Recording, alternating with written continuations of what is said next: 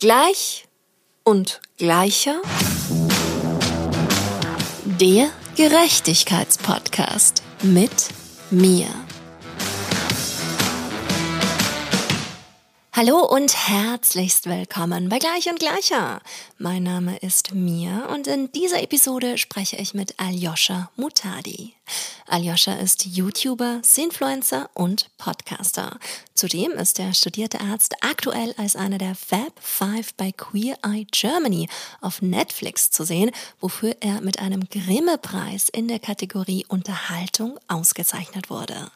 Als Aktivist gibt er dem Veganismus und der queeren Community eine Stimme und Plattform.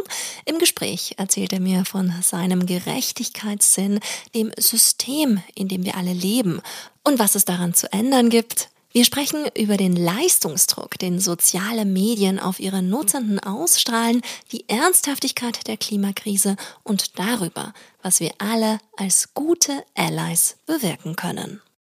Lieber Aljoscha, hallo und herzlichst willkommen. Schön, dass du da bist. Ich freue mich auch. Danke für die Einladung. Ja, von Herzen gerne. Es bedeutet mir wirklich extrem viel. Ich habe es vorhin gerade schon erwähnt, weil ich, das kann ich auch einfach so offen sagen, bin sehr großer Fan von dir. Oh.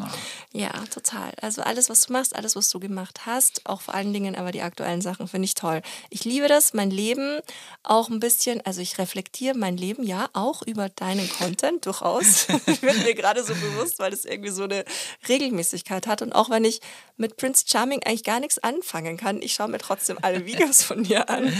Das ging mir aber auch so. Das ging ja. mir bei Charming, Prince Charming und Charming Boys auch so. Also du schaffst Zugänge zu Themen, das finde ich toll. Und deine Reflexion auf die Welt ist einfach irrsinnig wertvoll. Danke. Und ja, das wollte ich einfach nochmal vorneweg schicken. Ich und kann nicht so gut Komplimente annehmen, aber ich versuche, ich versuch's. Ja, das ist ganz wichtig. Ich bin eine Kompliment, eine Komplimente-Maschine, wenn es so aus mir rauskommt. Das ist ja sehr angenehm für mich heute. okay, ich werde mich zurückhalten. Aber was halt einfach so richtig gut für mich passt, oh Gott, ich habe schon Tränen in den Augen, es geht richtig emotional los. Ich weiß auch nicht, ich bin so eine Emotions-, nicht nur die Komplimente, auch die Emotionsmaschine. Aber was sich ja so wie ein roter Faden durch dein Leben, meiner Meinung nach, bitte korrigiere mich, wenn ich das falsch wahrnehme, durchzieht, ist dein Gerechtigkeitssinn. Stimmt das? Ich würde sagen, ja, doch schon, ja. Also der Wunsch nach Gerechtigkeit, ja, der ist schon sehr ausgeprägt. Ich weiß auch gar nicht, wo das unbedingt herkommt ich reflektiere, glaube ich, immer sehr, selber über mein Leben und was ich mir gewünscht hätte, wie ich mich gefühlt habe in vielen Situationen und was mir geholfen hätte. Und daher kommt die Sichtweise. Weil ich hasse das Gefühl von Machtlosigkeit. Und das ist ja letztlich im Endeffekt Gerechtigkeit. Also der Gerechtigkeitswunsch ist, dieser Machtlosigkeit entgegenzuwirken irgendwie, ne? Die man oft empfindet in Situationen, in denen mächtigere Menschen Macht auf einen ausüben oder eine Gesellschaft, die unfair ist. Ja. Und woher kommt das, dieser Wunsch nach Gerechtigkeit? Weil ich das Gefühl habe, dass mir selber Entscheidungen genommen wurden und mir selber Ungerechtigkeiten angetan wurden, für die ich nichts kann. Also die Tatsache, dass ich schwul bin, dass ich mein Leben lang, also mein Leben lang ist jetzt übertrieben, weil es beinhaltet den jetzigen Zeitpunkt ja auch, aber bis zu einem bestimmten Zeitpunkt in meinem Leben sehr darunter gelitten habe und ich jetzt darüber reflektiere und mir denke, warum eigentlich? Ich habe darunter gelitten, für das, was ich bin, wie ich fühle. Und das ist unfair. Und das tun ganz viele andere Menschen auch in einem teilweise noch viel schlimmeren Ausmaß. Und daher kommt es, glaube ich, weil ich merke, wie ungerecht das ist. Und ich habe halt eine Plattform, das ist mein Vorteil. Und wenn ich die nutzen kann, um anderen Menschen diese Perspektive zu geben und ich es schaffe, das auf eine Art und Weise zu machen, dass ich möglichst viele Menschen damit erreiche, dann glaube ich, ist damit schon viel getan. Das treibt mich natürlich an. Mhm. Und natürlich Fame Aufmerksamkeit und extrem viel Geld. Das Natürlich. selbstverständlich. Natürlich. Selbstverständlich. Ja, ich glaube auch, dass bei wem sollte es anders sein. Ja. Und sag mal, so Gerechtigkeit ganz im Allgemeinen. Das ist ja auch so ein riesengroßer Begriff, wo für mich auf jeden Fall eine irrsinnig spannende Reise losgegangen ist, wo ich begonnen habe, so die Welt durch die Gerechtigkeitsbrille zu betrachten und wo ich auch erstmal verstehen musste, dass so die Themen, die mir im Herzen liegen, eben Gerechtigkeit für Tiere, Tierschutz, Tierrechte, Gender Equality, generell Equality, aber auch genauso Klimagerechtigkeit. Das ist für mich irgendwie so ein bisschen mein alles zusammen Gerechtigkeit. Mhm. Was ist Gerechtigkeit für dich? Hm. Ah, ist schwierig, das irgendwie jetzt in einem Satz zu beantworten. Was ist Gerechtigkeit für mich? Also ich würde, Gerechtigkeit ist ja jetzt nicht nur was, was ich speziell für mich definiere, oder? Das ist doch einfach das Streben nach gleichem Recht für alle. Also mehr ist es doch eigentlich nicht. Das ist jetzt sehr wörtlich übersetzt, aber ich glaube, welche Schwerpunkte am Ende jeder Mensch für sich setzt, ist was Individuelles. Das hat, glaube ich, viel damit zu tun, wie wir aufwachsen, welche Privilegien wir haben. Und wir müssen auch ehrlich zu uns sein und sagen, wir können nicht überall immer für Gerechtigkeit sorgen und uns dafür einsetzen. Das geht nicht dass es trotzdem vielleicht erstrebenswert ist, Menschen zuzuhören und sein Bestes zu geben. So, das ist für mich Gerechtigkeit, wenn das Sinn macht. Das macht total Sinn. Okay, ja, gut. das macht total Sinn und vor allen Dingen auch so eine klare Definition am Anfang. Das finde ich tut auch immer wieder gut, das so ja. zu hören. Ja, ich mag es auch. Manchmal ja, ich bin auch, glaube ich, schon so, ich habe es schon so zerdacht, das Thema, dass so eine klare Linie, ja. eine klare Antwort dazu äh, sehr, sehr gut tut. Und Würdest du sagen, hattest du so ein, so ein Schlüsselerlebnis, wo du gemerkt hast, okay, das ist jetzt so ein Punkt, wo ich auch bewusst aktiv werden will? Oder war das so ein Prozess, der dich dahin geleitet hat, dass du jetzt auch quasi an dem mhm. Punkt, also ja, an dem Punkt bist, wo du so offen Themen ansprichst und auch ein Bewusstseinsshift meiner Meinung nach dann dadurch erreichst? Also ich war es auf jeden Fall schleichend. Es gab trotzdem, also es gab einen Moment, wo das für mich angefangen hat und das war, als ich, oh, ich weiß nicht mehr, wann das war, 2000, muss es denn gewesen sein, acht Jahre her, 2014, 15 so ein bisschen um den Dreh rum, habe ich auf Facebook ein Video gesehen, in dem Tiere geschlachtet wurden und das war unfassbar grausam, weil ich meine, wir alle wissen, dass die nicht zu Tode gestreichelt werden. Wir alle haben den Wunsch, dass das irgendwie schön aussieht. Und das hat einen Grund, warum wir uns das nicht angucken wollen. So. Weil wir wollen uns unser Essen nicht verdauen, äh, verdauen, versauen lassen. Und ich habe in diesem Moment einfach wahnsinnig viel geweint und war total deprimiert und traurig und habe das alles nicht verstanden. Da kam dann ganz viel Machtlosigkeit in mir hoch und dieses Gefühl von, ich verstehe das nicht, wie, wie kann sowas passieren? Und das Bewusstsein dann irgendwann so, ich bin aber Teil davon. Also ich unterstütze das ja, indem ich die Sachen konsumiere. Ich legitimiere das, ich normalisiere das. Und dann ist das ein schrittweiser Prozess gewesen für mich, vegan zu werden. Und dann würde ich sagen, kam irgendwann das Thema Queer bei mir auf, weil ich mich mit meiner eigenen sexuellen Identität, also Orientierung auseinandergesetzt habe, mit meiner Identität. Und das ist ja alles nicht von heute auf morgen passiert. Und es, glaube ich, hat viel damit zu tun, was für ein Umfeld habe ich, mit welchen Menschen, also mit welchen Menschen umgebe ich mich, was konsumiere ich an Inhalten. Und das hat irgendwann schrittweise dazu geführt, dass ich mich mehr mit Menschen umgeben habe, die mir gut getan haben, teilweise auch nicht, aber auch das sind Learnings gewesen. Und irgendwann kam, ja, kam veganes ungesund. Und da bin ich dann zum ersten Mal quasi in der Öffentlichkeit gewesen und habe dann gemerkt, also habe da auch wahnsinnig viel für mich gelernt, wie, wie kommuniziere ich, was ist mir wichtig, was ist mir nicht so wichtig, mit welchen Menschen umgebe ich mich. Also deswegen, ich kann auch da keinen bestimmten Zeitpunkt nennen. Es gab natürlich dann sowas wie Coming Out und dann vielleicht auch so Queer Eye Germany, wo so Schlüsselmomente waren, die mich in meiner eigenen persönlichen Entwicklung nochmal weitergebracht haben. Aber es gab jetzt nicht so das, den einen Moment. Also ich habe das Gefühl, ich lerne auch immer noch viel dazu und ich glaube, eines der wichtigsten Sachen für mich ist, äh, mir ist Kritik auch wichtig. Das ist natürlich immer die Frage, wie man die kommuniziert, ne? Also man kann auch Kritik wertschätzend kommunizieren. Und deswegen, ich glaube, dass ich immer noch sehr kritisch mir selbst gegenüber bin und das ist auch wichtig. Mhm. Ja. Selbstkritik und Selbsthass, was spielt es heute für eine Rolle in deinem Leben? Mhm. Große wahrscheinlich. Also Selbsthass ist auf jeden Fall was, was mich auch begleitet, immer begleitet hat und auch immer noch begleitet. Das ist was, was je nach Lebenssituation, je nachdem, wie es mir gerade geht, mal mehr, mal weniger ausgeprägt ist. Manchmal habe ich Momente, in denen ich das Gefühl habe, boah, mir geht es gerade richtig gut. Mein Selbsthass ist gerade wenig ausgeprägt. Das hat meist leider oft viel mit bei mir mit Leistung zu tun. Also mein Selbsthass oder meine Selbstliebe, je nachdem, wie man sieht, ist sehr an Performance bei mir orientiert, was super problematisch ist. Ähm, es hat, glaube ich, viel damit zu tun, wie ich aufgewachsen bin und ja, führt jetzt zu weit. Auf jeden Fall, das ist ein Problem, an dem ich arbeite. Wenn ich merke zum Beispiel, viele Anfragen kommen rein, ähm, ich bin auf vielen Events unterwegs, weil viele Leute wollen, dass ich da bin. Ich werde häufig eingeladen, meine Reels, mein Instagram, mein YouTube läuft gut. Dann habe ich das Gefühl, ich bin gerade gut. Also ich mache das sehr stark davon abhängig, leider immer noch. Auch wenn ich rational weiß, dass das nicht gut ist und dass das eigentlich nichts mit meinem Wert als Mensch zu tun hat und ich das auch regelmäßig versuche auf Instagram zu kommunizieren, kriege ich diesen Transferleistungen in meinem Kopf leider noch nicht so gut hin. Mhm. Aber hast du das Gefühl, dass du quasi deinem Verstand das besser und besser erklären kannst? Oder mhm. ist es sowas, was so ein gleichbleibender, was irgendwie so, ein, so eine Wolke ist, die vielleicht auch über, ja nicht nur die, über ganz vielen Menschen, das ist ja so, glaube ich, das ganz Natürlichste, dass wir uns ja. an unserer Leistung messen und vor allen Dingen, was mir halt auch aufgefallen ist, so diese Außenwahrnehmung. So für manche Menschen ist es ja so schon das Maximum oder viel mehr, als sie sich selber träumen können zu erreichen. Und die bewundern dich dafür und finden alles, was du machst, toll. Und du selber denkst dir nur, ah, oh, und ich wollte eigentlich noch das, das, das ja, und das ja. und das machen. Und das war eigentlich auch nicht so erfolgreich, wie ich mir gedacht habe. Und eigentlich wäre ich da auch gern hingegangen.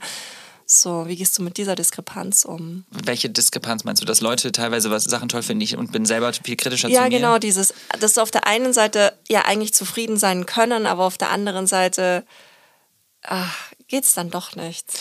Ja, ich glaube, das Problem ist ja irgendwie auch das System, in dem wir leben, arbeitet ja immer gegen einen. Ne? Also Instagram ist ja Fluch und Segen, Social Media generell.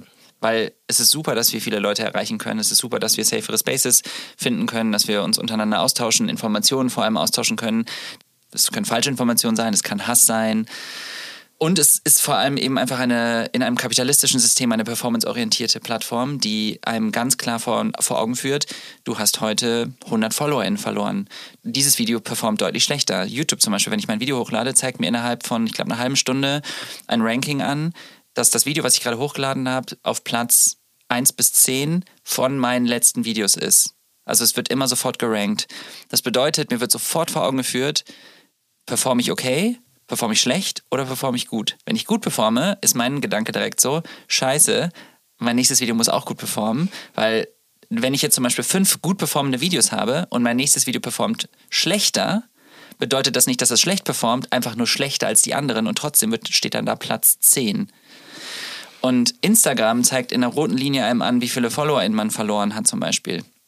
Das gilt auch für andere Sachen. Und das, das basiert natürlich alles darauf, dass wir, wie gesagt, kapitalistisches System. Es geht darum, dass wir möglichst viel Umsatz alle generieren, alle. Und damit meine ich ne, die, die Menschen hinter den Plattformen, ähm, die Menschen, die in Firmen sitzen und sagen, wir buchen diese Person, weil die tolle Aufrufzahlen hat. Und das, das ist ja das, was den Druck bei mir ausübt. Als ich als Arzt gearbeitet habe, war ich im Krankenhaus und habe meine Dienste abgearbeitet. Ich habe mein relativ fixes Einkommen monatlich bekommen und jetzt bin ich selbstständig und bin komplett davon abhängig. Komplett. Und das ist äh, was, woran ich mich extrem gewöhnen muss und was auf jeden Fall gegen, ähm, also gegen mich arbeitet, was das angeht. Und ähm, die Wahrnehmung verzerrt sich ja auch. Ne? Also man ist ja immer viel mehr in diesem ich kann das gar nicht mehr in Relation sehen, ob jetzt etwas gut performt oder nicht, sondern ich sehe die Zahlen, die ich habe.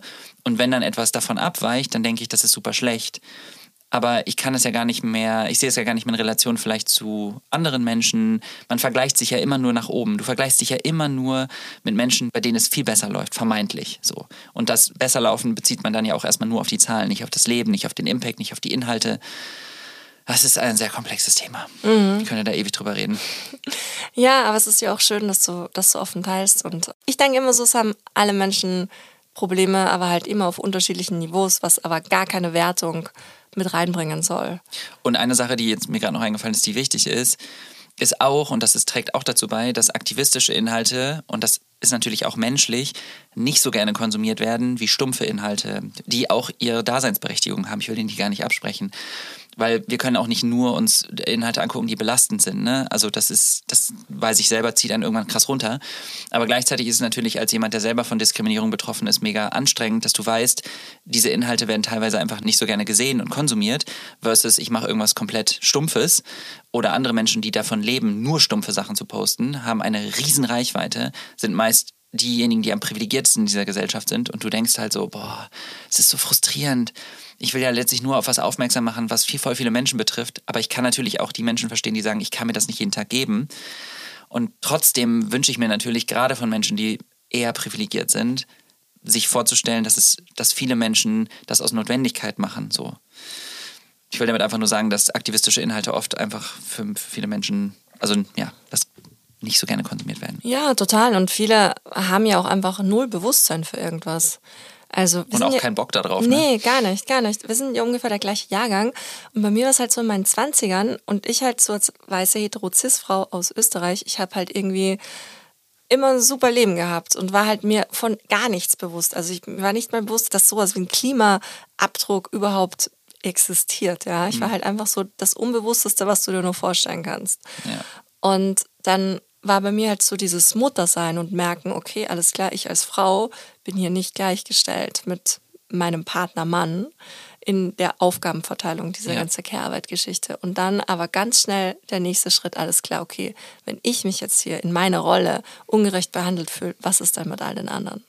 Und dann hat es halt so ein, bei mir war das irgendwie so ein, das war so, ein, so eine Kugel, die ins Rollen kam und die seitdem halt auch immer größer wurde. Und ich denke mir halt, und das gibt mir halt so viel Hoffnung, wenn ich an mich früher denke und an mich heute. Also ich bin eine von diesen Menschen, egal ob es jetzt Musik ist, egal ob es Videos sind oder was auch immer, ich brauche den Inhalt, der mich weiterbringt. Ich brauche mhm. dieses Wissen und ich will genau dorthin schauen, wo es unangenehm ist. Und ich war auch schon in diversen Depressionen deswegen drinnen, weil irgendwann hast du halt dann hm, diesen ganzen Struggle.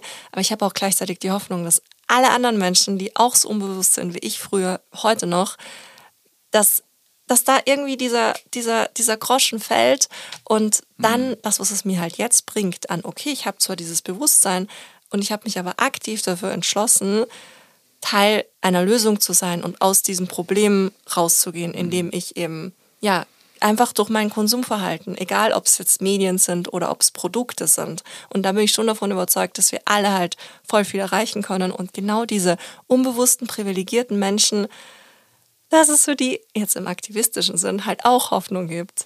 Voll. Ich glaube trotzdem, gerade bei dem Thema, also ich, ich möchte auch Menschen das Gefühl geben, so von wir alle tragen zu etwas bei, wir alle können vegan zum Beispiel leben. Aber ich sehe das Problem halt, also dass wir oft Individuen die Verantwortung geben, die am Ende sehr wenig Impact auf das große Ganze haben und dass wir eigentlich ein sehr kaputtes, destruktives System haben und dass die kleine Gruppe an reichen, privilegierten, mächtigen Menschen diejenigen sind, die am allermeisten Schaden anrichten. Und das ist auch direkt an die Politik gerichtet, weil wir einfach so ein absolut kaputtes System haben. Und wir arbeiten uns gerade an Individuen ab, online, ob es jetzt eine Person ist, die irgendwie mal was gemacht hat, was man nicht cool findet, oder man zeigt eben in Privatgesprächen mit dem Finger auf andere und sagt, ja, aber das ist jetzt auch nicht nachhaltig, was du gemacht hast als ob wir alle Perfektionismus anstreben. Und das verzerrt oft so ein bisschen und lenkt den Diskurs, finde ich, in eine falsche Richtung, weil das Problem ist nicht, wenn irgendein Mensch jetzt mal sich entscheidet zu fliegen oder wenn eine andere Person jetzt mal Avocados isst oder Plastik kauft oder das Problem ist viel, viel, viel größer. Also die Tatsache zum Beispiel, wie wir jetzt gerade über die letzte Generation sprechen, ne? es ist ein sehr heikles Thema, I know. Aber für mich, und man, man kann für mich absolut kritisieren, man, man darf kritisieren, wie sie es machen, was sie machen. Aber für mich ist die Tatsache, wie darüber gesprochen wird und wie darüber berichtet wird, ein absoluter Beweis dafür, dass wir nicht verstanden haben, wie ernst die Situation ist. Es ist ein absoluter es ist für mich so eindeutig, dass Menschen die Ernsthaftigkeit der Lage nicht verstanden haben, wenn wir das täten, würden wir uns viel mehr, viel mehr über die Politik aufregen, als über das, was da gerade passiert. Und viel weniger diese Sofamotzerei machen, so nenne ich das immer. Zu Hause sitzen, einen Artikel lesen oder Kommentare schreiben, mit dem Finger auf die zeigen und sagen, aber das ist doof und das nervt, was die machen und die machen das alles nur schlimmer. Also wenn man ernsthaft sagt, dass die das schlimmer machen, dann hat man die Ernsthaftigkeit der Klimakrise nicht verstanden. Und das meine ich mit diesen, man lenkt oft so von Diskursen ab, weißt du? Ich finde es voll gut, wenn man versucht, äh, sich eine Bambuszahnbürste zu kaufen, aber let's be honest, das ist cool, dass du es machst und es ist wahrscheinlich besser, als sich eine Plastikzahnbürste zu kaufen, aber es ist nicht das Problem, was wir haben. Und das ist mir, mir ist so wichtig, auch bei Veganismus, dass wir verstehen, es ist, also ich glaube, da fängt es wirklich äh, gerade Angebot, Nachfrage und so. Mir ist es total wichtig, dass Menschen verstehen, wir haben super viel Einfluss darauf. Aber wir müssen dieses System, wir müssen dieses System von Grund auf ändern. Und wir müssen wirklich an der Politik, es ist einfach, oh, also ich. Jetzt sauer. das kann ich total gut nachvollziehen, weil bei mir ist auch so ein Stück weit immer diese Diskrepanz zwischen, okay, ich denke mir auf der einen Seite, wenn wir einfach alle aufhören würden, eben, wenn wir jetzt, stell dir einfach vor, es würden jetzt alle auf einmal diesen Mindshift haben, alles klar, wir haben es jetzt verstanden. Ja. Ich esse keine tierischen Produkte so cool. mehr. Weil das jetzt von heute auf morgen alle werden. Es würden ja so viele Probleme sich dadurch lösen. Das wäre schon, glaube ich, was, was dieses System halt dann quasi umkrempeln würde. Aber das System ist halt so stark, dass das halt sehr unwahrscheinlich ist und höchstwahrscheinlich auch nicht passieren wird, weil eben ja genau das System, was du beschrieben hast, an allen Ecken und Enden uns mit, sind ja schon krasse Fehlinformationen bombardiert. Ich habe erst letztens wieder die Wein-Stefan-Werbung von der Wein-Stefan-Akademie im Radio gehört, wo dir dann ein Doktor von und zu sowieso erklärt, wie wichtig und gesund es ist, täglich ein Glas Milch zu trinken. Ja. Wo ich mir gedacht habe, oh Gott, what the fuck? Und das ist halt ein kleiner Teil, ein kleiner Auswuchs von diesem ja auch extrem kranken und ungerechten System, in dem wir uns befinden. Aber das Ding ist, so, okay, entweder es fangen jetzt alle an oder so schnell wie möglich alle an, das Problem zu verstehen. Und wenn das halt aber nicht so ist, wie kriegen wir dieses System halt geändert? Hm, das ist ganz schwierig. Ich glaube, vieles von diesem System und vieles von dem, was wir kritisieren, ist am Ende ja auch einfach, es lässt sich immer wieder darauf runterbrechen, Kapitalismuskritik. Weil das System ist, wie es ist, weil es auf Ausbeutung beruht, weil Menschen, die in Machtpositionen sind, ihre Macht behalten wollen oder ausweiten wollen und die nicht teilen und abgeben wollen. Und ob es jetzt ein Tönnies ist, der ein Riesenunternehmen hat oder zig Riesenunternehmen hat und dabei Menschen und Tiere ausbeutet, dem ist es scheißegal, wen er ausbeutet. Der möchte einfach nur in der Position bleiben, in der er ist. Wen er dafür umbringt oder ausbeutet, ist dem egal. Und das ist das Problem. Es muss eine Machtverschiebung geben. Und das ist ja dasselbe in der Politik. PolitikerInnen haben ja die wenigsten, und das ist ja auch der große Frust, der entsteht, haben ja wirklich ernsthaftes Interesse daran, was zu verändern. Die möchten WählerInnen stimmen, um in der Macht zu bleiben. Und dann kommt noch dieses ganze Lobbyismus und Machtgehabe dazu, was, also ich meine, im Endeffekt, die meisten Menschen werden das Video von Rezo damals gesehen haben zur CDU, CSU, war ja zu anderen PolitikerInnen auch, muss man ehrlich sagen. Das ist das Problem, was wir haben und das muss, ich glaube, man muss einfach immer wieder drüber reden und immer wieder da den, da den Finger in die Wunde drücken, weil wie du schon gesagt hast, es werden Milliarden auf jeden Fall in Werbung für tierische Produkte, das System aufrechtzuerhalten, es wird auch Werbung für Alkohol gemacht. Es wird, also, weißt du, was ich meine? Es ist einfach so absurd generell. Dann gibt es Zeitschriften wie die, die Bild und, keine Ahnung, irgendwelche anderen, die Welt, Axel Springer Verlag, der bewusst versucht zu spalten und davon lebt und, und quasi rechtskonservative Werte vertritt und damit ähm, auch weiter dafür sorgt, dass das, dass das äh, System so bleibt, wie es ist. Ähm, und auch da sitzen am Ende ja Menschen hinter. Da sitzen Menschen hinter, die davon profitieren, die Geld wollen, die Macht wollen. Denen ist es am Ende auch egal, was die Wirkung von dem ist, was sie machen, solange die Zahlen stimmen. Und das meine ich mit, am Ende ist das alles so krass auf Macht und Geld zurückzuführen. Und das ist das größte Problem, was wir haben. Und ich habe keine richtige Antwort darauf, weil ich, ich bin auch manchmal verzweifelt. Ich meine, ich mache meine Arbeit ja trotzdem total gerne. Aber ich möchte, ich möchte die Verantwortung shiften von Individuen auf ein System. Und das bedeutet nicht, dass wir Individuen nicht mehr kritisieren dürfen für ihr Verhalten. Das mache ich auch. Besonders Individuen, die mehr, mehr Reichweite und mehr Macht haben und eine größere Plattform haben. Aber ich glaube trotzdem, dass wir ganz krass auf die Straße gehen müssen. Wir müssen die Politik kritisieren, wir müssen Institutionen kritisieren und gleichzeitig trotzdem Individuen dazu motivieren, auch Selbstveränderungen anzugehen. Also das kann ja koexistieren. Es ist ja nicht A oder B, es ist A und B. Aber mhm. der Fokus sollte, glaube ich, für mich auf A sein. Mhm. Ja, total, total. Wenn das Sinn macht? Ja, ja es macht, für mich macht es auf jeden Fall Sinn. Gut. Und ich glaube halt auch ein ganz, ganz wichtiger Faktor bei dieser ganzen Systemkritik ist einfach auch eine ganz krasse Gier. Ja, aber wo, was ist Gier? Ja, diese Gier, dass Wonach? du halt die Gier, ja, im kapitalistischen Sinne eben nach Geld und dann im zweiten Schritt auch nach Macht, genau. selbstverständlich. Ich finde, Geld und Macht geht irgendwie so Hand in Hand, ne? Ja, ja. Also Macht hast du ja fast nie ohne Geld. Und wenn du Geld hast, hast du fast immer Macht. Ja, total. Ja, und deswegen, also ich habe ja wirklich eben mit meinem Mindshift habe ich ja auch mein ganzes komplettes Leben einmal umgekrempelt und mich dann auch so ein Stück weit sehr stark in diese ehrenamtliche Arbeit rein, mhm. rein naja, wie heißt es so schön?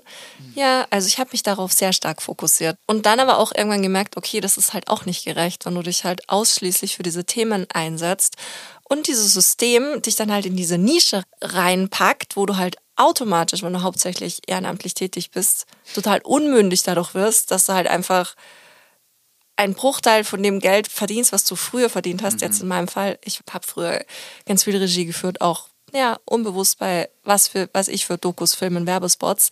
Aber das hat dazu geführt, dass ich halt ein gut gefülltes Konto hatte, was im Ehrenamt halt auf jeden Fall nicht der Fall ist. Ja. Und das ist ja auch wieder so ein ganz krasser, ganz krasses Ungerechtigkeitsding, ja. was dann aber auch nicht funktioniert. Also ich bin jetzt gerade bei mir persönlich so an dem Punkt, dass ich auch gerne mehr Geld und Macht hätte, einfach deswegen, weil ich denke, gewisse Dinge verstanden zu haben und halt dann gerne dieses Geld und diese Macht genau dahin lenken will, wo ich glaube, dass es halt auch dieses System am Ende irgendwann mal in die richtige Richtung bringt. Wie und, siehst du und trotzdem hast du also auch das absolute Recht darauf, auch deine eigenen dir deine eigenen Sachen gönnen zu dürfen, auch wenn das ein Riesenprivileg ist. Du naja. darfst ja trotzdem auch Geld verdienen und von mir aus auch viel Geld verdienen und sagen, ich möchte mir auch eine Reise davon gönnen oder sonst was, weißt du? Also ich finde, das ist immer so dieses, das Problem daran ist ja auch, eine Luisa Neubauer oder eine Greta Thunberg, die dürfen ja quasi auch nichts mehr über sich preisgeben, weil wenn auch nur ansatzweise rauskommt, dass die Geld verdienen, äh, geschweige denn im Luxus leben würden, dann würde man die ja komplett zerfetzen. Diese Doppelmoral, dass irgendwelche Milliardäre da sitzen und nur Scheiße produzieren, mit Privatjets überall hinfliegen, einen absoluten, sorry, Fick auf alles geben. Das ist irgendwie okay, weil sie quasi konsequent scheiße sind, während andere Menschen ihr Leben quasi danach richten, sich für eine bessere Welt einzusetzen, für die sie übrigens nichts können. Sie können nichts, sie sind nicht schuld an dem System, was es, was es aktuell gibt und dürfen dann aber gleichzeitig auch nichts mehr machen, dürfen nirgendwo gesichtet werden mit Plastik, mit einer Avocado, dürfen niemals fliegen oder erwischt werden dabei, wie sie fliegen. Ähm, also die Lupe über diesen Menschen ist ja viel, viel größer. Ich kenne das ja selber. Bei mir ist es nicht ganz so ausgeprägt, glaube ich, weil ich ein bisschen, ja, weiß ich nicht, so transparenter und selbstkritischer damit umgehe. Also das heißt, nee, stimmt ja gar nicht, selbstkritischer. Ähm, selbstironischer vielleicht? Ich weiß es nicht. Ich Doch, bin einfach gut, ja. auch nicht so ganz im, ich bin natürlich auch nicht so im Spotlight wie, wie, äh, wie die beiden, aber mich macht das einfach wahnsinnig wütend, weil daraus entstehen ja dann auch wieder politische Kämpfe, die auch wieder im Endeffekt Machthaberei und, und Feindbilder erzeugen sind. So, ne? Also Lisa Neubauer ist ja so dieses typische Feindbild, was dann erzeugt wird. Ja, die, die ihr linksgrün versiften, ihr denkt, ihr seid was Besseres.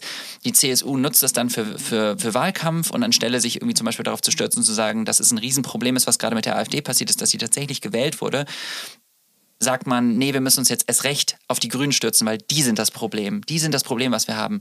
Hm, vielleicht sind es doch eher die Nazis, die gerade gewählt wurden. Ist das vielleicht eher das Problem? Und warum sagt ihr das? Ihr sagt das, weil ihr genau wisst, dass das Hass schürt. Und zwar gegen die Falschen. Denn man mag von den Grünen halten, was man will, ne? Und die haben mit Sicherheit sehr vieles verkackt. Aber nichts, nichts, nichts rechtfertigt, dass eine faschistische Partei gewählt wird. Nichts. Ich verstehe es einfach nicht. Und da sind wir wieder zurück bei dem Punkt, Warum machen PolitikerInnen das? Warum machen die das? Ja, und vor allen Dingen, was ist an dem System verkehrt, was dazu führt, dass die Menschen das wählen? Genau. Das ist ja dann auch wieder einmal dieses System, worauf wir dann wieder zurückkommen. Also ich glaube, der Großteil ist einfach wahnsinnig unzufrieden mit der Politik und verzweifelt, fühlt sich nicht repräsentiert und gesehen. Und das, was die AfD sehr gut macht, ist mit Polemik Feindbilder zeichnen. Ob es jetzt übers Gendern zum Beispiel ist, also dieses vermeintliche Verbote und Indoktrinieren von Meinungen was sie ja im Endeffekt eins zu eins selber machen, und einfache Lösungen für komplexe Probleme bieten. Klimakrise gibt es nicht. Die Grünen sagen euch, ihr müsst verzichten, euch wird was weggenommen, euch wird das Auto weggenommen, Tempolimit soll kommen. All diese Sachen sind Verbote, das ist wie ein Anschnallgurt für euch. Mit uns passiert euch das nicht. Wir sind für euch da. So, und Natürlich sind wir auch einfach egoistische und ignorante Wesen, die super gerne verdrängen und Sachen nicht sehen wollen. Das heißt, das spielt natürlich auch in die Karten. Gerade ist eine super krisenbehaftete, also eigentlich schon immer. Wir sind mit einer Klimakrise, mehrere Kriege gerade, sehr viele Menschen, die zu uns flüchten aus Kriegsgebieten. Dann äh, natürlich auch Armut, all die Probleme, die wir auch in Deutschland sowieso schon haben. Armut, Ungerechtigkeit und ähm, was war irgendwas noch vergessen? Weiß ich nicht. Auf jeden Fall das macht die Situation natürlich nicht besser. Ne? Und dann, es hat eine eindeutige Spaltung der Gesellschaft gegeben seit Corona, muss man einfach sagen. Es ist, es ist ein krasser Rechtsdruck und der ist nicht nur in Deutschland zu sehen. Und ich finde es krass, weil wir in diesem Land eine so dunkle Geschichte haben, die aus in einem massiven Rechtsdruck im Endeffekt entstanden ist, dass ich auch da ich mich wieder frage, haben wir das verdrängt? Sehen wir die Gefahr immer erst, wenn es zu spät ist? Da habe ich gerade Angst vor, weil ich also wir sind ja Künstler im Verdrängen, KünstlerInnen, wir, wir, verdrängen auf jeden Fall sehr gerne. Ob es ist, dass, äh, dass wir Krankheiten nicht ernst nehmen, bis es dann soweit ist. Und wenn wir dann im Krankenhaus liegen, sagen, ach, hätte ich doch mal, hätte ich mal die Sonnencreme früher aufgetragen, hätte ich mal aufgehört zu rauchen.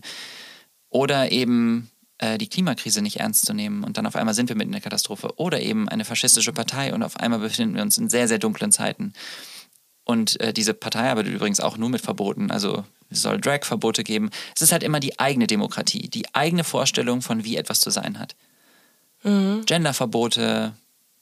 Ja, unglaublich, unglaublich. Was sind denn lauter diese Dinge, die eben diese Mehrheitsgesellschaft anscheinend begrüßt. Naja, die spielen den halt in die Karten, weil ja. das natürlich in vielerlei Hinsicht für die meisten Menschen bedeutet, wenn wir jetzt gerade von Minderheiten und Mehrheitsgesellschaft sprechen, für die meisten Menschen bedeutet das, ich muss mein Verhalten nicht ändern und es gibt weniger Einschränkungen für mich. Das Problem daran ist, diese Einschränkungen kommen und werden immer schlimmer, je länger wir warten. Die werden kommen. Also das ist ja nicht vermeidbar. Die Klimakrise ist nicht vermeidbar und es wird, je länger wir warten, desto schlimmer wird's. Ich das hab, ist, glaube ich, den Menschen nicht so bewusst. Ja, ich habe mir das damals, wie die Maskenpflicht zum ersten Mal kam in der Corona-Zeit, habe ich mir so gedacht, okay, fuck.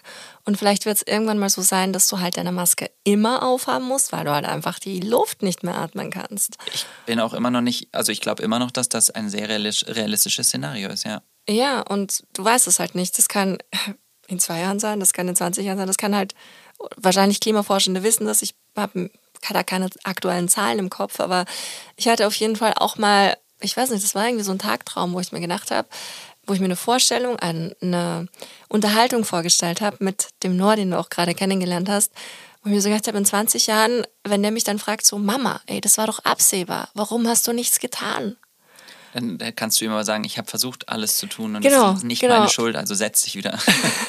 genau, und dann habe ich mir auch gedacht, okay, das ist jetzt, ich will dann gerne, falls das irgendwann mal soweit ist, wenigstens für mich sagen können, gut, ich habe das, was in meiner kleinen Macht steht, mhm. getan, um maximal für Bewusstsein zu sorgen und dafür zu sorgen, dass halt ganz, ganz viele Menschen aufwachen. Ja. Und da wollte ich jetzt gerne über zwei, drei Dinge mit dir sprechen, weil für mich ist eben Veganismus für ganz, ganz viele, gerade auch klimaproblematische Aspekte, eine Lösung. Mhm. Und ich denke mir jetzt, okay, alles klar, wir haben jetzt diese Menschen, die in diesem System vielleicht auch sogar gefangen sind oder mit Medien und was weiß ich, Werbung beballert werden und die das vielleicht nicht mehr einsehen, dass es irgendwie einen ethischen Aspekt auch gibt im Leben. Mhm. Wie siehst du das?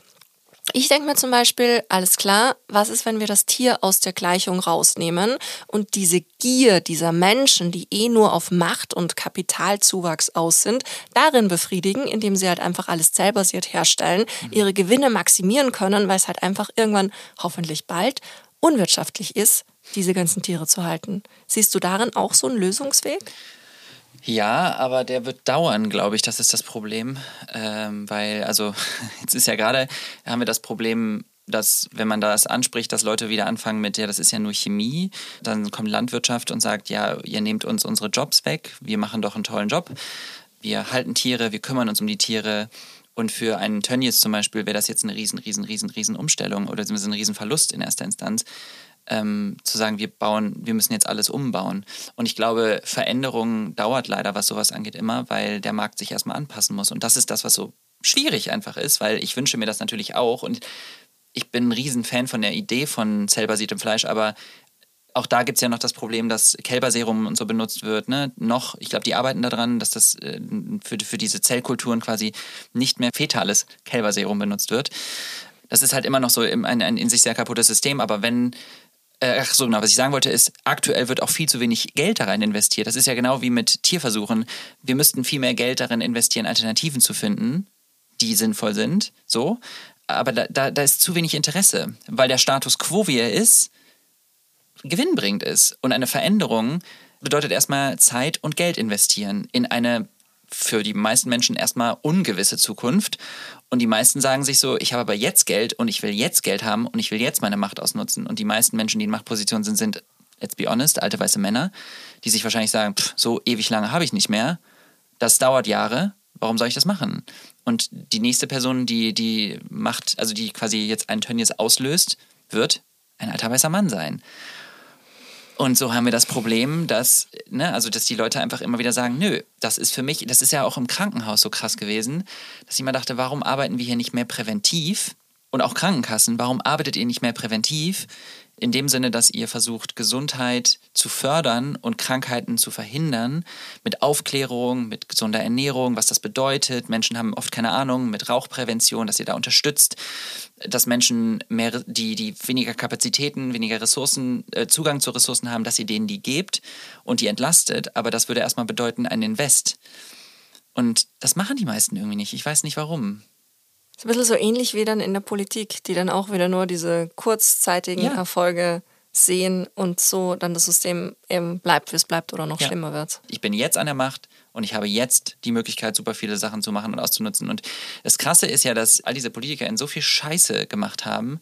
Ich denke wirklich nur an diese Massenskandale von der CDU und die Gelder und es ist alles so ekelhaft gewesen in diesem Video, dass ich so dachte, und trotzdem, und trotzdem wählen die Menschen diese Parteien. Das geht manchmal nicht in meinen Kopf und sagen ernsthaft, ja, die Grünen sind noch viel schlimmer. Und ich denke mir dann immer so, ey, ich bin der Letzte, der sagt, ich möchte die Grünen in Schutz nehmen für das, was die machen, ne? Aber es ist so eine verkorkste Wahrnehmung einer Situation, wenn man sieht, was die AfD macht und was die CDU, CSU machen und dann zu sagen, nö, jetzt gebe ich denen meine Stimme. Und ich glaube, der Frust, ich verstehe den Frust ja auch bei Menschen, dieses Gefühl von, was soll ich denn noch wählen? Das ist alles scheiße. Und ja, I agree. Die kriegen ihren Shit nicht zusammen, weil die ihre scheiß Egos nicht beiseite legen können und sich einfach mal zusammentun und sagen, okay, wir müssen jetzt eine ernsthafte Lösung finden, weil wir sitzen gerade in einem absolut brennenden Boot und auf dieses Boot sind gerade, das ist gerade, das passiert gerade, dass hier Nazis mit aufs Boot steigen. Wie können wir verhindern, dass die nicht mit aufs Boot kommen? Indem wir unser Ego beiseite legen und versuchen, ernsthafte Lösungsansätze zu finden und mal keine Wahlkampfpolemik betreiben. Ja. Wut. Gut, kann ich total gut nachvollziehen. Magst du noch einen Schluck trinken? Hab sehr viel getrunken, danke. Okay. Ähm, weil du es gerade erwähnt hast im Krankenhaus. Du hast ja Medizin studiert, Yes. bist Mediziner. Und ist es wahr, hast du auch im Medizinstudium gelernt, dass es ungesund ist, Fleisch zu essen? Oder dieses rote Fleisch die Krebszellen nährt? Nee, nicht so ganz. Also wir haben, ich, ich erinnere mich noch an einen Blog, da haben wir ein bisschen drüber gesprochen, dass rotes Fleisch Darmkrebs fördert. Das ist aber das Einzige, was ich noch so aus dem Studium in Erinnerung habe. Es ist aber jetzt auch schon ein Weilchen her, ne? Ich Okay. weiß nicht, was sich in den letzten Jahren getan hat. Ich bin jetzt, warte mal, ich war sieben Jahre in der Klinik. Also mein Studium müsste ja acht Jahre her sein jetzt. Es wird sich wahrscheinlich schon ein bisschen was geändert haben in acht Jahren. Oh Gott, bin ich alt. Nein, wir sind voll jung. Ich kann es sagen. Also, äh, um es kurz zu fassen, nicht wirklich, nee. Und hat sowas wie Gendermedizin eine Rolle gespielt? Nein. Auch gar nicht. Nein, ja. Das finde ich auch so arg, oder? Ja. Wir wissen ja, dass wir total unterschiedlich sind als Männer und Frauen von unseren Hormonhaushalten und sonst auch ganz viele andere Unterschiede. Und es wird nicht berücksichtigt. Und Nein. es wird immer vom. Es wird auch nicht über queere Menschen gesprochen, also Transmenschen, Intersex, es ist alles was, was nicht thematisiert wird. Gar nicht. Nein. Also ich erinnere mich an nix. Kann sein, dass es in irgendeinem Blog mal kurz vorkommt, aber mit kaum Gewicht. Ja. Wahnsinn. Wahnsinn. Auch in den Büchern, das meine ich, ne? Also auch generell in den Schulbüchern, in den Medizinbüchern. Es sind auch immer weiße Menschen, die dargestellt werden. Es sind immer heterosexuelle Beziehungen und heterosexueller Sex, der dargestellt wird. Ähm, schon krass. Ja, Wahnsinn. Wahnsinn. Das ist dann wieder dieses System, was genau. Indoktrination. Ja. Ja. Das ist Indoktrination. Ja, total. Total. Nicht die Realität darzustellen, wie sie ist. Nein. Denn sie ist nicht nur das. Nein, ja, komplett. Ja. Komplett. Und da frage ich mich halt so, ach, wie kann, ja, aber gut, wir haben jetzt, Ne? ja, Wahnsinn. Ähm, ah ja, ein ganz wichtiger Punkt, den ich mit dir besprechen wollte. Allyship. Also es ist mir einfach ein irrsinniges Anliegen und ich finde es so wichtig, gerade eben die eigenen Privilegien anzuerkennen und ich will mich eben maximal solidarisch zeigen mit allen anderen, die diese Privilegien nicht haben. Was macht für dich Allyship aus und was würdest du Menschen raten, die eben privilegiert sind und gerne auch quasi anderen Menschen vielleicht, jetzt sage ich, nehme ich schon was vorweg, indem ich sage, eine Stimme geben wollen, aber wie funktioniert für dich gute Allyship? Ich habe gestern mit meinem Bruder ein ganz schönes Gespräch gehabt, weil er irgendwie so meinte, dass er hat irgendwie gesagt, ja, schwule Männer mögen mich irgendwie voll gerne. Und dann meinte ich so, ja, ich weiß, weil du so unfassbar untoxisch bist. Und dann meinte er so, ja, aber ich habe irgendwie das Gefühl, dass ich, also ich habe das Gefühl, ich mache das nicht, aber ich habe das Gefühl, dass ich nach zehn Minuten vor schwulen Männern, die ich gerade erst kennengelernt habe, schon einen Witz über Schwule machen könnte, weil die sich so sicher und wohl bei mir fühlen. Auch wenn er das, er hat direkt gesagt, er macht das nicht, was ich auch gut finde, weil man kann das nie sicher ausschließen. Hat er gesagt, weil ich glaube, die merken, that I don't care. So. Und dann habe ich gesagt, naja, sehe ich nicht so, weil you do care. Und es gibt Menschen, die sagen, I don't care, es ist mir alles egal, mir ist egal, wen du liebst, wie du aussiehst, was du machst, weil ich mich nie damit auseinandergesetzt habe, weil ich mich nie damit befasst habe, möchte ich auch nicht, weil es mir wirklich egal ist. Mir ist es wirklich egal, wer du bist, was du machst, wen du liebst. Und es gibt Menschen, die sagen, mir ist es nicht egal, aber mir ist es egal, was du machst, wer du bist. Weißt du, was ich meine? Und dieses mir ist es egal gibt es in zwei Varianten. Und einem Ally ist es nicht egal, aber gleichzeitig egal. Bedeutet, dass der, der Grundgedanke ist, ich möchte mich für dich einsetzen und ich möchte dir zuhören, ich möchte wissen, was du durchmachst und ich nehme das nicht als Angriff, sondern ich nehme das als Bereicherung, als, hey, ich kann das nicht nachvollziehen, weil ich selber nicht durchlebt habe oder durchlebe, aber ich kann davon lernen und ich kann anderen Menschen vielleicht eine Stimme geben, ein gutes Gefühl geben. Ich glaube, das Wichtigste ist erstmal zuhören, sein Ego beiseite legen, sich nicht angegriffen fühlen und queeren Accounts folgen, die super viele, meist kostenlose Aufklärungsarbeit machen, Inhalte konsumieren, ob es jetzt Podcasts sind oder Bücher lesen oder Serien gucken. Jegliche Form von, von Sichtbarkeit und Unterstützen davon führt eben dazu, dass wir das normalisieren. So. Und das ist das, was wir wollen. Wir wollen am Ende, dass Menschen das Gefühl haben, das ist normal. Und das passiert immer erst, wenn es sehr oft überall zu sehen ist. Ähm, was gibt es noch? Also ich persönlich finde auch immer noch Gendern, also geschlechtergerechte Sprache nutzen, was sehr sinnvoll ist. Aber ich möchte natürlich auch niemanden zwingen. Wenn ihr das Gefühl habt, ihr könnt das nicht und ihr wollt das nicht, dann macht's nicht. Ich glaube, viele vergessen beim Gendern oder bei der geschlechtergerechten Sprache, dass das Sternchen auch für nicht-binäre Menschen steht oder Menschen, die sich nicht in diesem binären Spektrum sehen. Genau, und dafür musst du dich ja auch mal auseinandergesetzt haben und dieses eben, mir ist es I don't care and I don't care, dieses, genau das, was du am Anfang angesprochen hast, erstmal zu verstehen, okay, was bedeutet das überhaupt ja. und wen schließe ich dann aus, ja. wenn ich sage Ärzte und Ärztinnen und nicht ja. ÄrztInnen sage. So, weißt du, ich glaube, ganz, ganz viele Leute haben das schon einmal nicht verstanden. Oder ärztliches Personal übrigens. Ich finde so neutrale Form auch Ja, das cool. ist genau, total, total, was es eben für Möglichkeiten gibt. Also wenn du mal verstanden hast, warum es wichtig ist und wen du damit ausschließt, ich gebe dazu auch Vorträge zu dem Thema, weil ich immer versuche, genau solche vielleicht vorbelasteten und schwierigen Themen auf eine ganz neutrale Ebene zu ziehen mhm. und am Schluss Menschen darauf Lust zu machen, das auch in ihren Alltag zu integrieren, ganz egal, auf was für einem Status sie vorher waren. Und ich glaube, was, was der Vorteil ist, wenn man Allies hat, also Verbündete hat, ist, dass das eine etwas neutralere Message für die meisten Menschen ist. Wenn zum Beispiel jemand vor mir sitzt, also der ein, sagen jetzt einfach mal ganz klischeehaft, ein alter weißer Mann sitzt vor mir, der mit meiner Lebensrealität sehr wenig Berührungspunkte hat. Wenn jetzt aber vor ihm ein mittelalter weißer Mann sitzt, der mein Verbündeter ist und sagt, ey, ich war mal genauso wie du, ich habe das genauso gesehen wie du, bis ich mich damit auseinandergesetzt habe, folgende Sachen habe ich gelernt. Und das hat mich so krass bereichert. Das ist ja anders, als wenn ich hier sitze, von dem er sowieso denkt, oh ja, so ein linksverseuchter Woke-Typ, der denkt, er sei was Besseres, muss mir jetzt irgendwie seine Gender-Ideologie aufquatschen, gar keinen Bock drauf, ich lasse mir mein Fleisch nicht nehmen, ich gehe jetzt erstmal einen Schnitzel essen. Weißt du, was ich meine? Also ja, ist, ja. Die, deswegen sind wir unter anderem auch auf Verbündete angewiesen, weil ich glaube, also klar bist du als Minderheit ja immer, du bist immer irgendwie darauf angewiesen, sonst kann alleine nicht die Titanic ziehen, aber ich brauche ein paar Leute, die mir helfen. Und deswegen ja, wäre es einfach cool, wenn mehr Menschen diesen intrinsischen Wunsch haben zu sagen, weil am Ende, das ist ja, man muss sich das so vorstellen, wie so ein gemeinsames Ziehen an einem großen Seil. Und je mehr Menschen da gemeinsam dran ziehen, desto mehr haben wir alle davon. Weil es geht nicht darum, irgendjemandem was wegzunehmen. Es geht darum, dass wir gemeinsam dasselbe Ziel haben, nämlich Gleichberechtigung. Mehr ist es nicht. Es ist nicht irgendwie, wir wollen mehr Rechte als ihr, sondern wir wollen dieselben Rechte. Und dadurch, dass dieser absolute also die absolut verkorkste Wahrnehmung von dem, was, also wo wir eigentlich gerade stehen, für die meisten Menschen schon so ein Standard ist. Also, dass sie halt einfach heiraten dürfen, dass sie Händchen halten durch die Straßen laufen dürfen, dass sie sich küssen dürfen, dass, keine Ahnung, mir fällt jetzt gar nichts mehr ein, aber das ist ja für mich schon nicht mehr normal. Also für, ich, für mich ist das mit Angst verbunden. Und für Transmenschen oder für sehr queer gelesene Menschen oder Menschen, die sich außerhalb der Heteronormativität kleiden oder präsentieren, noch viel krasser.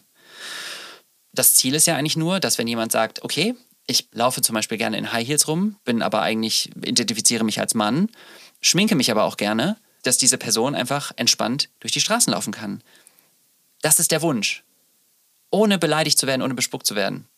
Ja, und weißt du, was mir halt jetzt auch gerade aufgefallen ist, wie du das beschrieben hast, dieser Mann, der sich gerne schminkt und ähm, gerne mit High Heels durch die Gegend läuft, das System, in dem wir leben, um darauf nochmal zurückzukommen, mhm. Das ist ja schon so extrem krass formend, dass es ja schon nochmal für dich eben dann auch wieder, wenn man jetzt an Coming-out-Prozesse denkt, irrsinnig schwierig ist, das vielleicht auch zu identifizieren und herauszukriegen. Weil ich weiß noch, der Noah, dem habe ich der Viva, der Kleineren, einen Rock gekauft. Und er hat diesen Rock angezogen, war so total, yeah, yeah, yeah, ich finde den Rock super schön, darf ich den Rock haben? Ich so, ja klar, Noah, nimm den Rock. Und im nächsten Moment so, Aber was denkt dann mein Freund in der Kita von mir? Nee, Röcke sind was für Mädchen. Weißt du, und oh, er ist halt wirklich Gott, so ja. Einhörner und rosa und so, weißt du, du kannst alles tragen, du kannst alles sein und auch immer wieder dieses, weißt du, du bist zwar jetzt als Junge auf die Welt gekommen, aber das heißt nicht, dass du ein Leben lang also sein Leben als Junge führen musst. So immer dieses versucht er maximal. Oder eher nach, nach den, nach den ähm, gesellschaftlichen Standpunkten, die ein Mann, ein Junge zu erfüllen hat. Ja, mit Farben ist ja immer so lächerlich, aber ob du jetzt rosa trägst oder mit Einhörnern oder Glitzer spielen möchtest, das ist einfach was Menschliches. Und ja. das ist losgelöst von, von, dem, von dem Geschlecht, was du hast, von den Chromosomen, die du hast. Ja, also komplett, komplett, weißt du, und ich, ich habe ja dieses komplette Verständnis dafür und gebe ja auch wirklich mir die allergrößte Mühe, ihn in so einer Welt groß werden zu lassen, wo das alles keine Rolle spielt. Aber in dem Moment, wo er halt in die Kita gekommen ist, und er ist zum Glück relativ spät in die Kita gekommen, aber da war jetzt zwei Jahre seines Lebens in der Kita, kommt mhm. in die mhm. Schule, aber ich kann dagegen nicht ankämpfen. Er denkt halt, Autos und Dinos und grün und blau und Jungs sind cool und Mädchen sind süß. Und nee, ich ziehe das Kleid und den Rock. Also nee, nee, das ist was für Mädchen so. Wo halt dieses System, wo ich halt einfach ja. merke, so dieses System, es ist so stark und ja. ich als Mutter selbst habe da halt klar, ich mache weiter und mache ihm immer wieder Angebote und zeige ihm auf und kaufe entsprechende Bücher und höre entsprechende Musik, aber trotzdem. Ich glaube, also du kannst das System nicht mal eben so besiegen und ich glaube, viele Elternteile haben einfach diese Sorge, ja, was ist denn, wenn mein Kind dann irgendwie Diskriminierung erfährt oder so? Das lässt sich nicht verhindern. Ähm, ich finde, das Wichtigste ist, dass das Kind sich ausleben darf und sich frei fühlt und sicher fühlt. Und wenn das erstmal nur zu Hause ist, dann ist das so. Aber das ist wichtiger, als zu sagen, ich unterdrücke diesen Teil von mir, den ich eigentlich habe, bin aber unglücklich, aber dafür erfahre ich keine Diskriminierung wenn ich diesen Raum zu Hause habe und wenn es zum Beispiel so ist, dass du sagst, okay, dann ziehst du die Röcke nur hier an, wenn du das möchtest. Dann, ich verstehe das und dann kann man mit dem Kind und je älter es wird, kann man ja auch mehr erklären und mehr darüber sprechen, desto mehr versteht das Kind wahrscheinlich das System irgendwann auch. Und bis zu diesem Zeitpunkt ist es halt so, hey, wenn du dich damit unwohl fühlst, ähm, lass uns darüber sprechen, warum das so ist und warum das eigentlich nicht so sein sollte. Und trotzdem auch erklären, hey, und es kann auch sein, dass Leute da was zu sagen, aber dass es halt nicht okay ist. Aber wenn du dich damit nicht wohlfühlst, dann mach's halt nur zu Hause. Mach zu Hause, was du willst. Hier darfst du dich ausleben, wie du sein möchtest. So, ich glaube, das ist das, was, was sich eigentlich die meisten Kinder wahrscheinlich wünschen, weil du kannst immer nur bis zu einem bestimmten Punkt schützen. Du kannst sie nicht davor schützen, dass da draußen eine unfaire, beschissene Welt ist.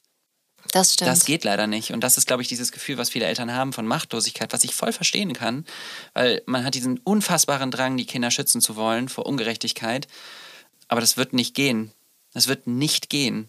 Sobald dein Kind oder dein, dein Menschenwesen, was du auf die Welt gebracht hast, auch nur ansatzweise aus dem Raster. Mir fällt, fehlt das Wort gerade. Raster fällt? Aus dem Raster fällt, ja. läuft es Gefahr, dass, äh, dass es Diskriminierung erfährt. Das ist leider einfach so. Ob es jetzt irgendwie die Körperform, die Hautfarbe, die Haare, das Verhalten, die Art und Weise, wie es sich bewegt, alles kann am Ende irgendwie Angriffspunkt sein. Die Persönlichkeit, es ist, äh, ja, es ist echt, echt schwierig, das, das zu dekonstruieren. Ja, total, total. Aber ich glaube, jetzt wo du es gerade auch so aufgezählt hast, worin ich mich auch total bestärkt fühle, ist eben genau diesen Mindset, was du gerade auch gesagt hast. So egal, da draußen ist Ungerechtigkeit, aber wir schaffen uns hier einen Safe genau. Space und den nimmst du mit in deinen Kopf und den hast du bei dir und wenn es halt irgendwie diese eine Blase ist, mit der du dich durch diese ungerechte Welt bewegst, aber ach, egal was die anderen sagen, so was es mit dir macht, das kannst du ja immer noch bestimmen. Genau. Ja. Ja, ich finde es auch schön. Ich finde den Gedanken einfach schön, dass man dass man das tut, was in der eigenen Macht steht. Und in der eigenen Macht hast du halt nicht, was da draußen passiert. Ähm, du kannst nur reagieren auf das, was passiert. Also wenn er nach Hause kommt und sagt, weiß ich nicht, mir ist das und das passiert, dann kannst du darauf reagieren und versuchen zu sagen, ich bin für dich da, das tut mir leid, dass dir das passiert ist, das ist nicht gerecht, das ist nicht fair aber du kannst es nicht verhindern, so dass andere Menschen, die in diesem System aufwachsen, so sind. Ja. Ja. Stairway to Equality. Deine Steps zu mehr Gleichberechtigung. Jetzt hast du gerade noch einen super guten Stichpunkt gedroppt, nämlich genau dieses eigene Verhalten. Es gibt nämlich eine kleine Kategorie immer am Ende des Podcasts und das ist dann gleichzeitig auch meine letzte Frage an dich. Mhm. Das nennt sich Stairway to Equality. Mhm. Und wir haben jetzt schon super viele Sachen von dir gehört, die mhm. wir machen können, um gewisse Systeme vielleicht dann doch ein bisschen in die richtige Richtung zu kippen mhm. und Eigenverantwortung zu übernehmen. Mhm. Aber was sind denn noch, vielleicht hast du noch ein paar mehr Tipps und Tricks für die Menschen da draußen? Was kann ich tun, um dafür zu sorgen, dass die Welt gerechter wird? Hm, also, ich bin tatsächlich der Meinung, dass eins der größten Tools, die wir haben, und das sieht man ja ehrlich gesagt auch daran, wie, ich sage jetzt einfach mal rechtskonservative oder extrem konservative ähm, Parteien damit umgehen, sind Informationen. Also Wissen ist Macht und hoffentlich positive Macht. Und das ist auch der Grund, warum viele, zum Beispiel in den USA oder auch in der, auch in der Geschichte, in der Vergangenheit immer als erstes gesagt haben, wir müssen das aus den Geschichtsbüchern streichen. Wir müssen versuchen, Lehre zu unterbinden. Es dürfen keine Bücher mehr mit queeren Inhalten, mit schwarzen Menschen zu sehen sein. Denn Wissen und Kontakt mit den Themen normalisiert diese Themen. Und deswegen, glaube ich, ist das Wichtigste, was wir, also eins der wichtigsten Sachen, die wir tun können, ist zu informieren. Ähm, das bedeutet Menschen zuhören, die von Diskriminierung betroffen sind, aber eben auch zum Beispiel sowas wie erkennen, wenn Politik ähm, manipulativ mit Sprache arbeitet, wenn Feindbilder erzeugt werden. Also immer, immer, immer kritisch hinterfragen. Und damit meine ich nicht irgendwie so Querdenker kritisch hinterfragen im Sinne von, ich suche mir meine eigenen Quellen raus, die mir das bestätigen, was ich ohnehin schon denke. Alles kritisch hinterfragen. Und das macht die Politik ja zum Beispiel auch gar nicht in den Austausch mit Betroffenen gehen, sondern sie reden ja oft über Betroffene, aber nicht mit ihnen. Und ähm, das wäre der zweite Punkt. Redet mit Menschen, die betroffen sind. Stellt Fragen. Es ist völlig in Ordnung, sich überfordert zu fühlen. Es ist völlig in Ordnung, Angst zu haben oder vielleicht auch irgendwie das Gefühl zu haben, ich kriege das alles nicht hin. Müsst ihr auch nicht. Ihr müsst nicht alles sofort von jetzt auf gleich hinbekommen. Das ist nicht der Anspruch. Der Anspruch sollte sein, so gut es geht und so gut ihr es schafft, euer Bestes zu geben. Und wenn das bedeutet, ihr müsst zwischendurch mal eine Auszeit euch nehmen und Pausen gönnen, dann ist das so. Aber nicht müde werden, wieder aufstehen, weitermachen. So. Ähm, unterschätzt nicht eure Wirkung auf Social Media, so teilt die Inhalte, teilt Inhalte von Menschen, die. Das ist zum Beispiel was, was mich immer manchmal frustriert. Man macht Inhalte und man denkt sich so, ich möchte, möchte, dass die geteilt werden, aber ich habe das Gefühl, die Leute sind genervt, wenn man danach fragt oder denken, ich habe halt nur 100 Leute, die mir folgen, egal. Der Instagram-Algorithmus nimmt ja jedes Teilen, jedes Liken, jedes Speichern, jedes Kommentieren wahr. Und wenn das einfach nur dieser kleine Schubs ist, den das Reel dadurch bekommt, macht es, teilt die Sachen, teilt die Sachen, die, die wichtig sind, die Informationen verbreiten, klärt andere Menschen auf. Wenn ihr Ungerechtigkeit im echten Leben seht, nicht einfach weiterlaufen. Sprecht das an. Wenn ihr merkt, dass gerade jemand irgendwie unfair behandelt wurde, dass Übergriffigkeiten stattgefunden haben, verbal oder körperlich, geht dazwischen werdet laut. Ähm, ich weiß auch, dass das für manche Menschen wahrscheinlich schwierig ist, aber ja, das mehr fällt mir jetzt gerade nicht ein. Reicht das war schon super viel. Sehr vielen, gut. vielen Dank. Vielen, vielen Dank. Ich danke dir aus ganzem Herzen für das Gespräch. Es war mein inneres Blumenpflücken. Danke für die Inspiration. Sehr gerne, vielen Dank. Mir hat mir auch sehr viel Spaß gemacht. Ich habe sehr viel geredet, glaube ich. Ja, so soll es ja auch sein. Deswegen das ist ja sind wir hier. Ist ja auch ein Podcast, ne? Genau, so ist es. Schön, danke. Sehr gerne. Vielen herzlichen Dank fürs Zuhören. Das war Gleich und Gleicher. Der Gerechtigkeitspodcast mit mir. Damit ihr euren Zukunft keine Folge mehr verpasst, abonniert den Podcast und folgt mir auf Instagram.